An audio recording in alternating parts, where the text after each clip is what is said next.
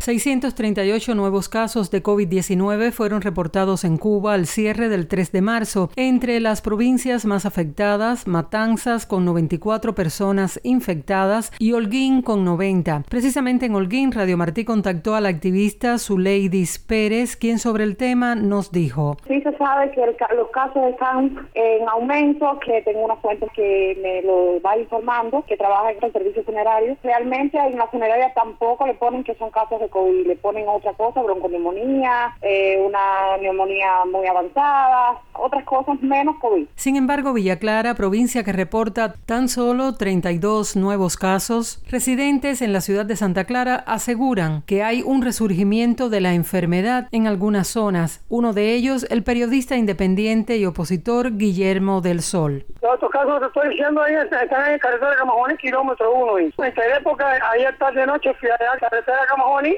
y cuando llegué me encontré que el portón estaba cerrado a la finca y entonces, eh, pero que temprano se acuestan aquí. Me dice, no, no, no puedes entrar, tenemos COVID. Un señor que vive más adelante está cercano a los 100 años, está contagiado con el COVID, un señor que tiene demencia eh, senil. Eso lo contacté personalmente, pero te digo más, en carretera de Sagua también hay casos ahí, hay casos en, en Dobargani, la Chirusa, el condado. Hay más casos que los que se reportan. Una reciente publicación del Instituto Cubano por la Libertad de Expresión y Prensa, ICLEP, daba a conocer que el barrio La Chirusa, en Santa Clara, había sido ignorado por las autoridades de salud, a pesar de que recientemente fallecieron allí dos personas por COVID-19, mientras 18 personas fueron reportadas con la enfermedad. La información fue ofrecida por Gustavo Sánchez, vecino del lugar y hermano de uno de los fallecidos. Entre las provincias con más casos de COVID-19 reportados el 3 de marzo por el Ministerio de Salud de Cuba están también Ciego Ávila con 78 personas infectadas y Santi Espíritus con 60. Según el informe oficial, Cuba acumula 1.071.964 muestras positivas y 8.498 personas fallecidas por COVID-19. Para Radio y Televisión Martí, Ivette Pacheco.